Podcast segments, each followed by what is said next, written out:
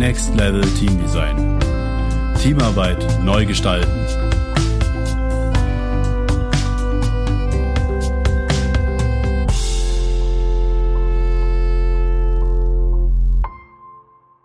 Hallo, schön, dass du dir Zeit nimmst. Mein Name ist Markus Berger und ich bin Teamentwickler. Heute spreche ich mit den Psychologen und Literaturpädagogen Frank Berzbach darüber, was er unter Kreativität versteht, welche Rahmenbedingungen kreative Prozesse unterstützen und welche Rolle Einfachheit dabei spielt. Frank, schön, dass du da bist. Ähm, wir sind gerade hier im Rahmen des Graphit-Festivals in Erfurt zusammen. Ähm, einerseits überhaupt schön, dass du dieses äh, Festival mit deinen Beiträgen bereichert hast und den Weg nach Erfurt gefunden hast. Vielen Dank für die Einladung, sehr gern. Wenn man auf deiner Website schaut, äh, dann steht da, dass du eine Vorliebe für Fahrräder, Schallplatten, Bücher und Tätowierungen, aber auch Klöster hast. Du publizierst unter anderem zu Themen wie Kreativität, Design und Schönheit. Wie bist du als Psychologe überhaupt zur Kreativität gekommen? Ich kam aus der Bildungsforschung, in der ich einige Jahre gearbeitet habe, so an der Uni Tübingen und dann Frankfurt, so nach der Promotion. Und dann wurde mir die, die Forschungswelt und die Welt so der DFG-Förderung irgendwie, ich wurde es leid und bin quasi zurückgegangen in ein Leben als Fahrradkurier für einen Buchladen und habe angefangen an einer privaten Designhochschule zu unterrichten. Psychologie im, für denn die Designer als Nebenfach. Und nach zwei Semestern wurde mir klar, dass die Probleme der Kreativität nicht an der Arbeit an sich liegen, am Handwerk, sondern eher an der Organisation der Arbeit. Und dann habe ich Seminare angeboten, quasi Arbeitsorganisation für kreative Spinner. Ich habe das so ein bisschen ironisch benannt. Und äh, aus diesen Seminaren ist das erste Buchkonzept entstanden mit einer Idee für Kreative ein Arbeitspsychologiebuch zu schreiben. Also viele Zufälle. Ja. Genau, aber über die Jahre dann in der Arbeit mit den, mit den Designern irgendwie habe ich gemerkt, das wird so mein Thema. Also weil ich selber dann kreativ so gesehen zum einen durch eine etwas zerstückelte Lebensform war, zum anderen durch das Schreiben, was ich immer gemacht habe. Erst journalistisch, dann literarisch, dann so, das hat sich dann gebündelt und ähm, das ist ja schon so, wenn man sich zuerst habe ich viele Sachen aus der Forschung übersetzt und lesbar gemacht, so im wissenschaftsjournalistischen Sinne. Und nach einem Jahr oder zwei kam aber auch hinzu, dass ich dachte, meine eigene spirituelle Erfahrung im Bereich von Zen-Meditation, ähm, christlicher Mystik, ähm, meine religionsgeschichtlichen Interessen kann ich sehr gut einbauen, um dieses Schreiben und dieses Thema Kreativität nochmal deutlich zu vertiefen. Ja. Und deswegen dieser ein bisschen eigenartige Mix, der, glaube ich, heute so mein Profil ausmacht in den Büchern von psychologischen Quellen, philosophischen, aber auch religiösen und spirituellen. Ähm, und über viele Bücher ist Kreativität eigentlich immer wieder aus anderer Perspektive denn das Thema. Dann zwingt sich mir natürlich auch die Frage auf, dich zu fragen, was Kreativität für dich bedeutet. Ich weiß, es ist immer schwer, dann mit Definitionen zu arbeiten und du hattest auch im Vorgespräch vorhin erzählt, dass du auch kein Freund einer rein psychologischen Definition von Kreativität bist, die Kreativität einfach im Sinne des Neuen einfach nur versteht. Was versteht Frank Berzbach unter Kreativität? Wie Ja, würdest das du das rahmen? Ja, das ist ähm, gar nicht so einfach. Ähm, ich nutze natürlich auch die Definition aus der Psychologie, also die, die Erfindung neuer Problemlösungen in allen menschlichen Bereichen, so diese ganzen Sachen, die man dann beschreibt. Ähm, aber ich glaube, ich verwende ja auch gern so den Begriff des Schöpferischen, des schöpferischen Mhm. Handelns, weil damit direkt so eine religiöse Perspektive mitschwingt. Ich glaube, dass beim schöpferischen Handeln immer auch nochmal etwas durch uns hindurchfließt, was mehr ist als Handwerk und mehr ist als reine Technik oder einer guten Idee. Ähm, ähnlich wie bei dem Thema Schönheit, über das ich auch ein Buch geschrieben habe, glaube ich, dass an sich Kreativität durch so eine unergründliche Tiefe gekennzeichnet ist. Eigentlich in die Tiefe gesehen wissen wir nicht, wie es gelingt, an die Stelle, wo nichts ist, etwas zu setzen. Es gibt so die alltäglichen Bereiche des, des komplexen Problemlösens, die wir alle irgendwie auch drauf haben, mehr oder weniger, oder die wir entwickeln können. Aber die wirkliche Neuschöpfung, zum Beispiel von Kunstwerken, von was auch immer, ähm, wenn wir damit konfrontiert sind, stehen wir irgendwie sprachlos vor dieser Leistung. Also ich bin, habe ja auch viel über Musik geschrieben und bin sehr musikaffin und egal welche Musikrichtung das jetzt ist, ähm, aber vor bestimmten Werken aus der klassischen Musik oder der Musik von Miles Davis oder so. Am Ende, wenn wir uns darauf einlassen, irgendwie, glaube ich, können wir das nicht erklären, wie das zustande kommt. Ja. Ja.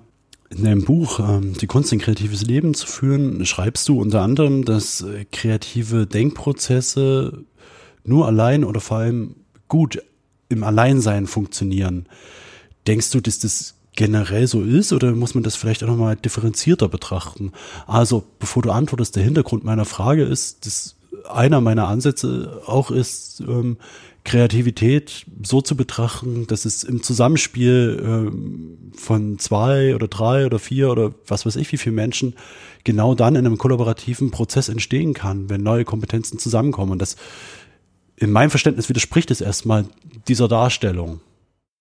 Ja, in dem ersten Buch das ist ja speziell an Designer gerichtet. Ähm, da geht es noch stark darum, diese Idee von Grafik- und Werbeagenturen in Großraumbüros, die quasi eine Arbeitsatmosphäre schaffen, die eigentlich so aufgebaut ist, dass Kreativität vertrieben wird, weil man hm. nicht ungestört arbeiten kann.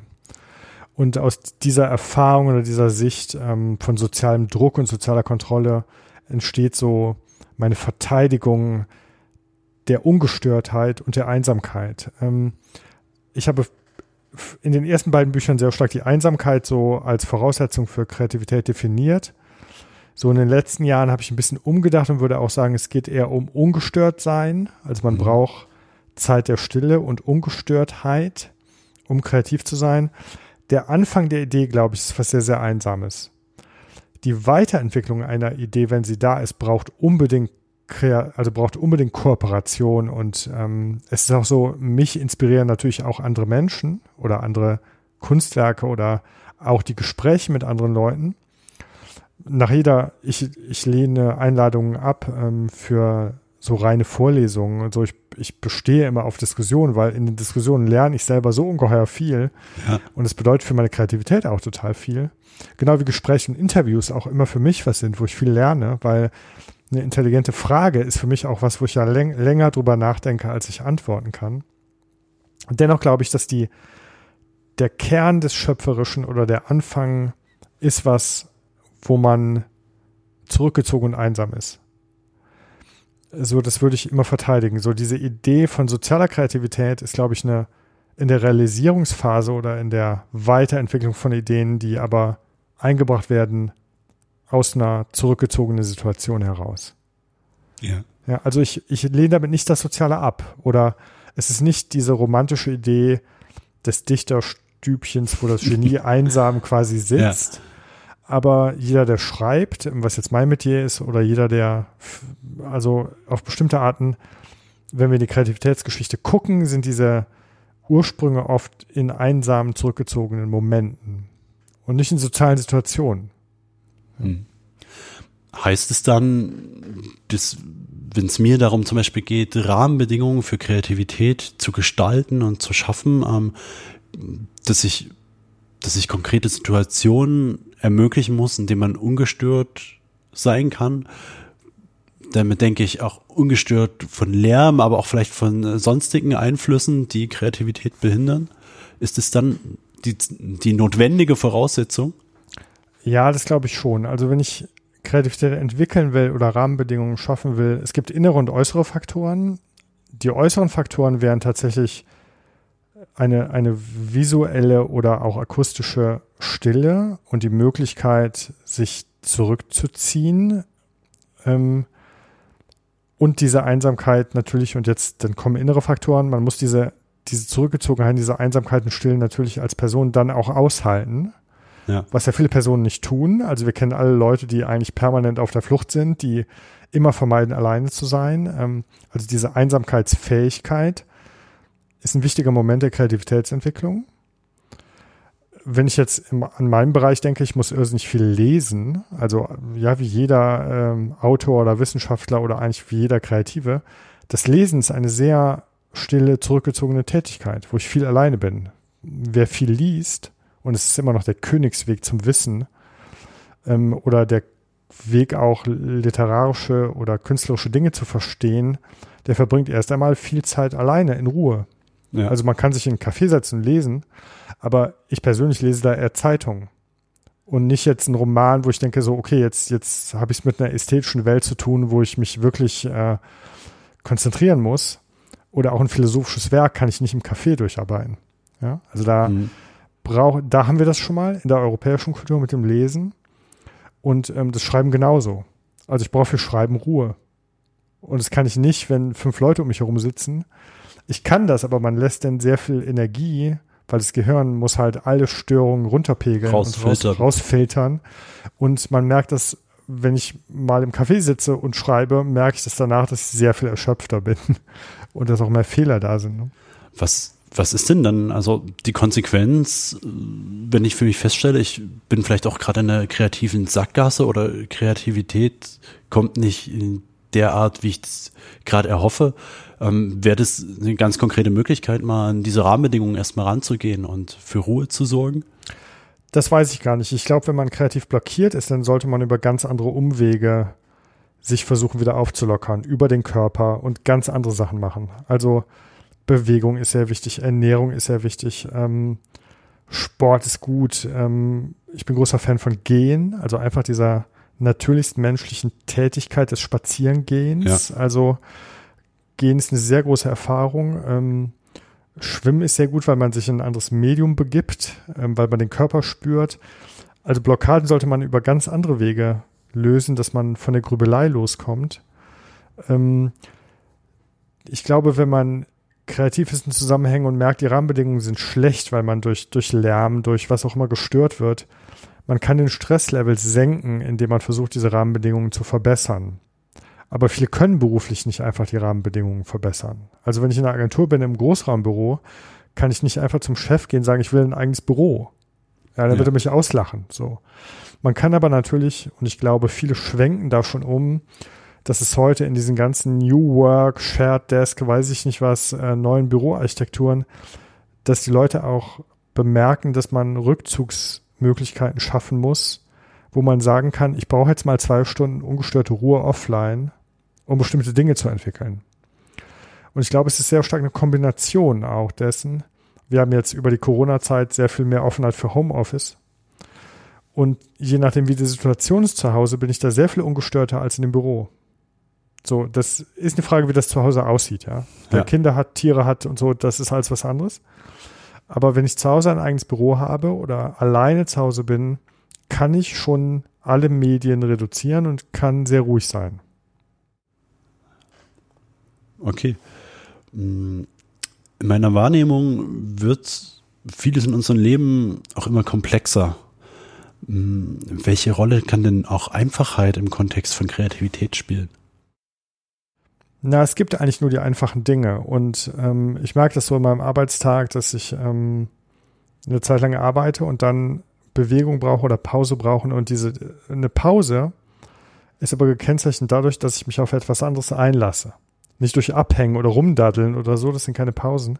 Und zum Beispiel diese triviale Hausarbeit, die man zu tun hat, also aufräumen, spülen, keine Ahnung, das sind eigentlich wunderbare Tätigkeiten, die den Geist und alles entlasten. Ja. Und mich interessieren ja auch in meinen Büchern eigentlich immer nur die alltäglichen Dinge.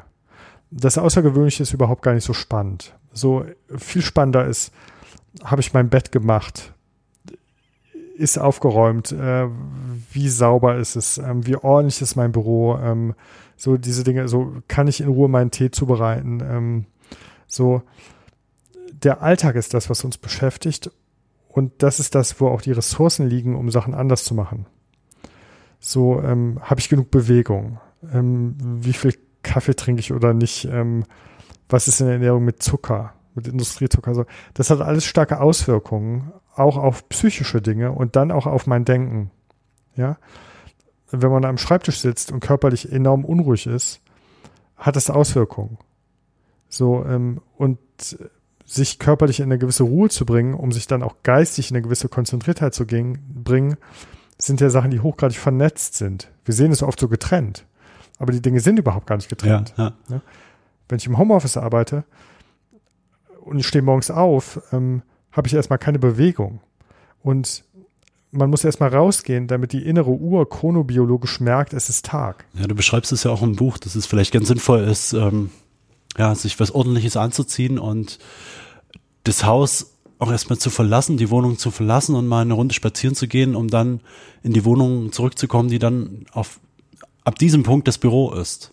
Genau, das ist, ähm, also Leute mit äh, Kindern oder Hunden haben da große Vorteile, weil die müssen morgens raus, ähm, egal was für ein Wetter ist. Ähm, wenn man alleine ist, ist natürlich im November bei schäbigem Wetter erstmal eine Überwindung zu sagen, ich gehe jetzt mal 20 Minuten da durch diesen Regen, ähm, aber es lohnt sich.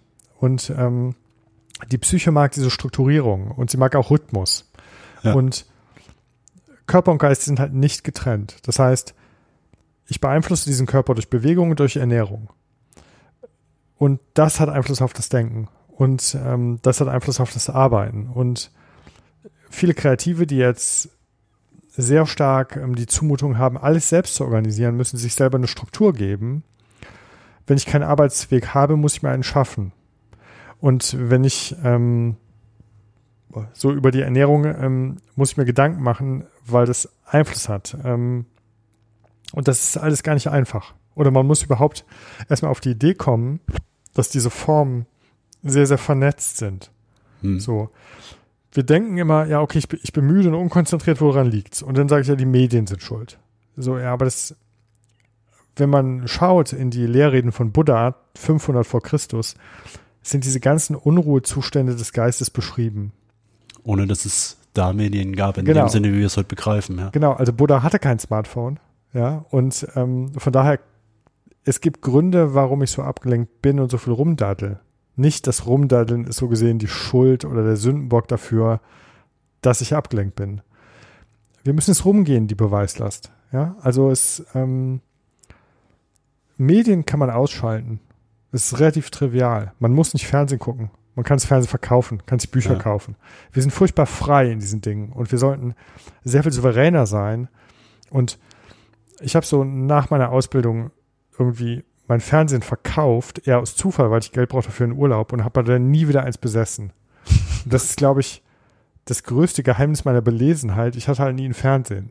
Also heute ist jetzt wieder durch YouTube und durch irgendwie alles wieder anders so, aber ähm, ich verzettel mich nicht im Daddeln, so gesehen. Obwohl ich ja großer Freund bin von Instagram und Facebook und das alles total liebe.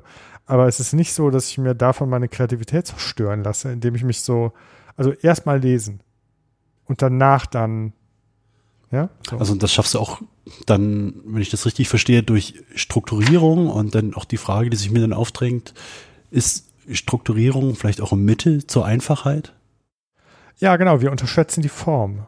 Und Strukturierung ist eine Art der Formgebung der Zeit auch. Und wenn ich meinen Tag strukturiere und die Dinge nacheinander tue und nicht gleichzeitig, oder mir eine Uhrzeit setze, wann ich aufstehe, oder mir bestimmte Regeln setze, an die ich mich halte, dann tun die gut und dann haben die, diese Form, die wir prägen, die wirkt dann auf uns zurück.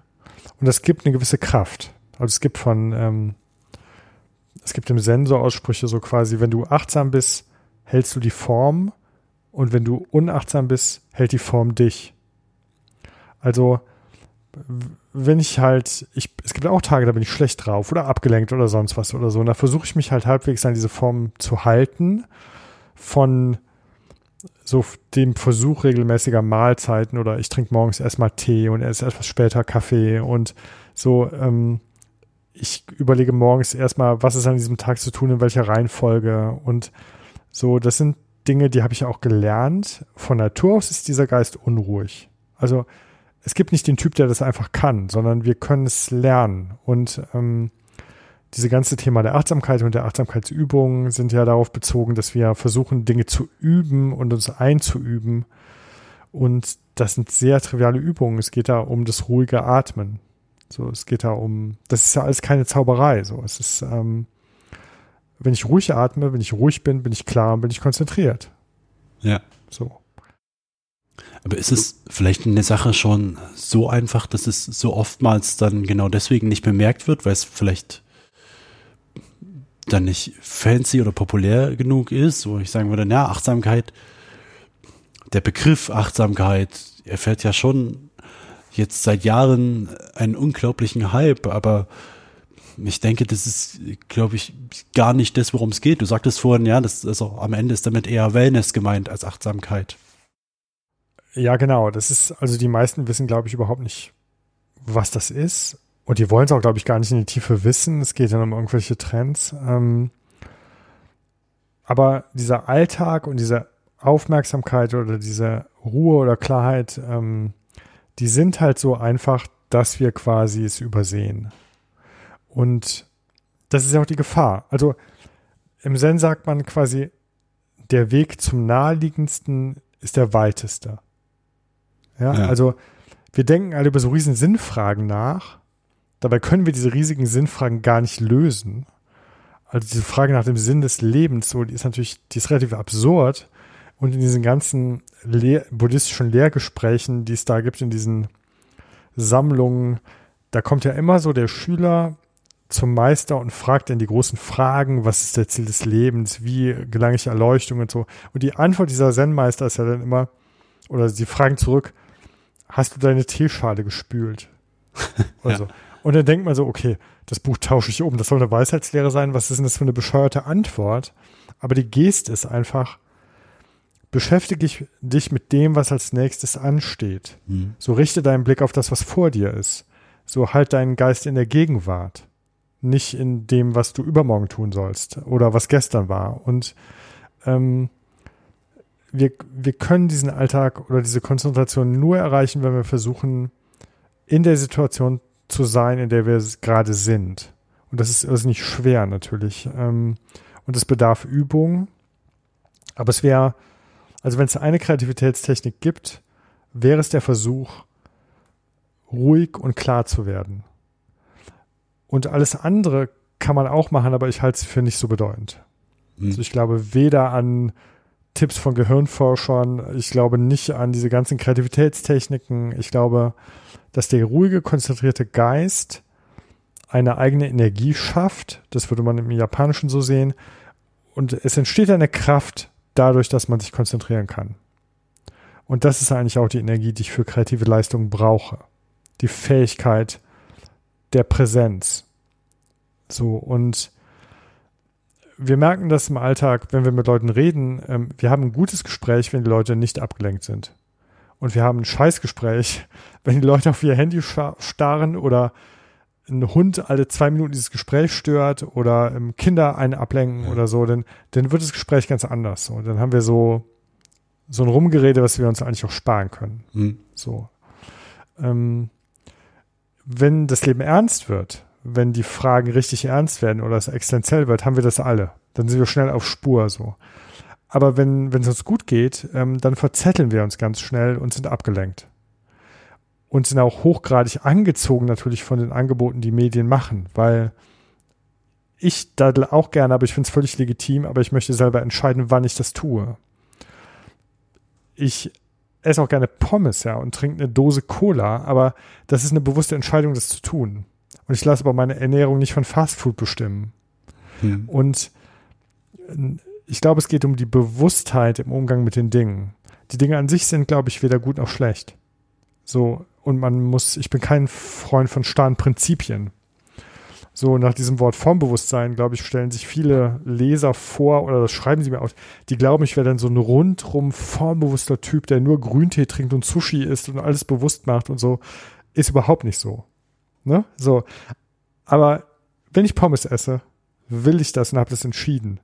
Und das passiert mir aber nicht jetzt fünfmal die Woche, weil ich zu faul bin zu kochen, sondern das geschieht, weil ich Bock habe darauf. Und das ist dann der Unterschied, glaube ich. Ja. Also den, geht es ja am Ende auch äh, um schon so eine Art Autonomie, die du über dich selbst hast. Ja, genau. Man würde im, im buddhistischen Denken ja, also die, diese Karma-Lehren-Vorstellung ist ja so, man sieht die Dinge als vorherbestimmt an. Man ist quasi Opfer der vorhergehenden Handlungen, Das wäre so die Karma-Idee, die Idee von Ursache und Wirkung. Allerdings nur solange mein Geist nicht in der Gegenwart ist. Wenn mein Geist in der Gegenwart ist und ich konzentriert bin, bin ich nur in diesem Moment frei. Und zwar frei von allen Einflüssen auch. Ja. Und ich glaube an diese sehr einfache Idee. Sobald ich abgelenkt bin, bin ich fremdgesteuert. Denn geschehen die Sachen entlang von Gewohnheiten und Routinen oder von ähm, sozialen Strukturen oder von Einfluss durch die Werbung und so. Sobald ich aber konzentriert bin, kann ich selber entscheiden. Und wir können nicht den ganzen Tag gegenwärtig und konzentriert sein, weil das wäre dieser Zustand der Erleuchtung, von dem wir alle, glaube ich, sehr weit weg sind. Ähm, aber es gibt immer wieder die Momente, wo ich sage, okay, ich, ich muss innehalten und ich muss mich konzentrieren, weil jetzt geht es um was Wichtiges und jetzt will ich entscheiden. Und ich will nicht den Abend nur anders verbracht haben, weil es Instagram gibt. Ja. ja. Aber das setzt ja voraus, dass man ein Gefühl dafür entwickelt, äh, wann so ein angebrachter Moment ist.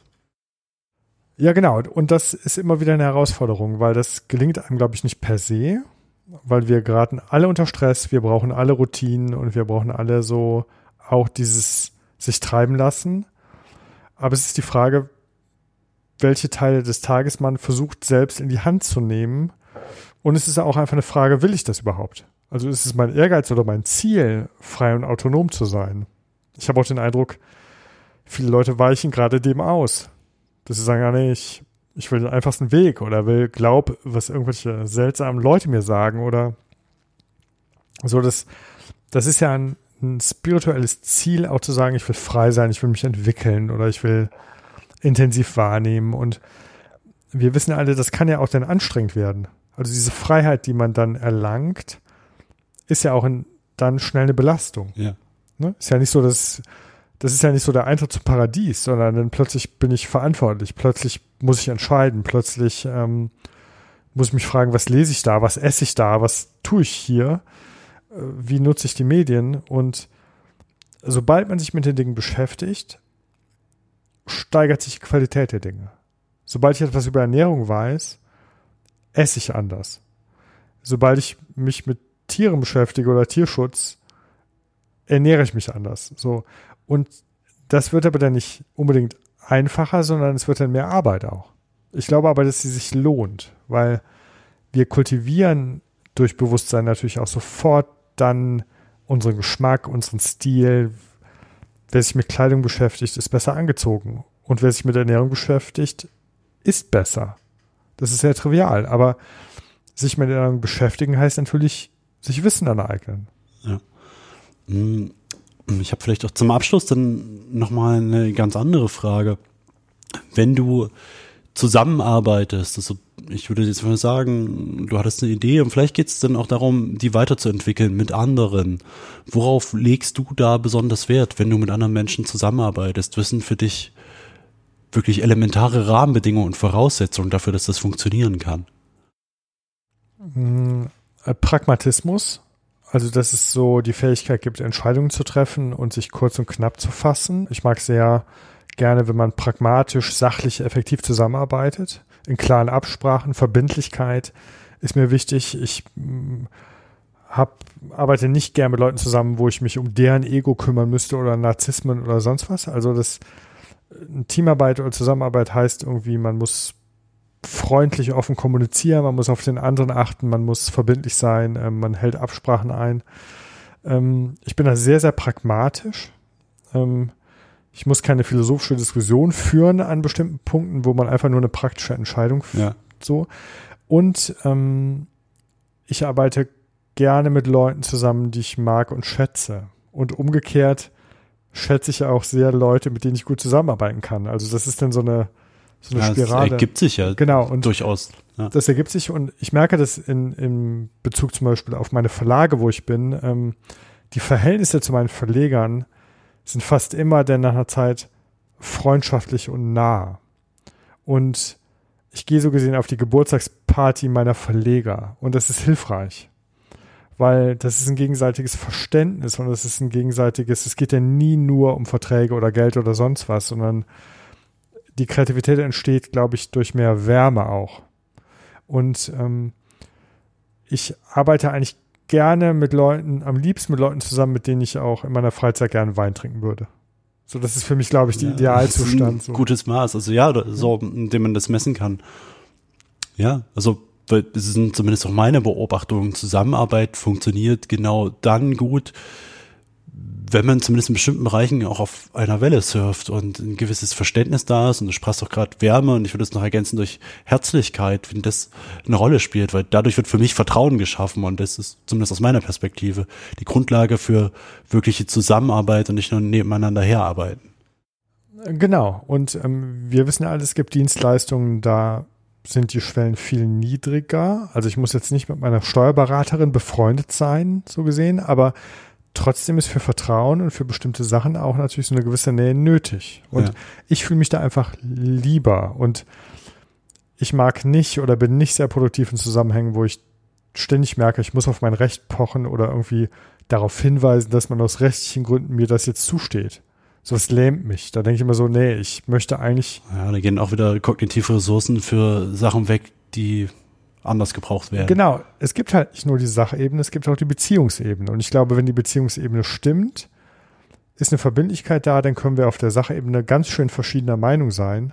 Und dennoch funktioniert das, weil die Leute, mit denen ich arbeite, müssen überhaupt nicht meinen Stil haben in dem Sinne oder meinen Geschmack haben oder sonst was. Aber die Beziehungsebene muss stimmen und dann hält diese Verbindung.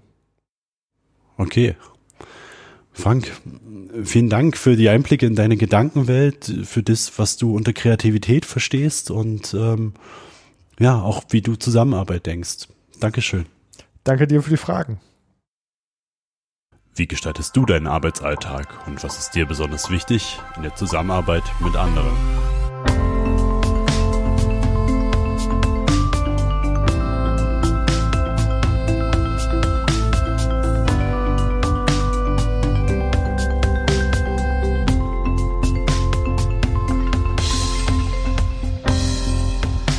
Next Level Team Design.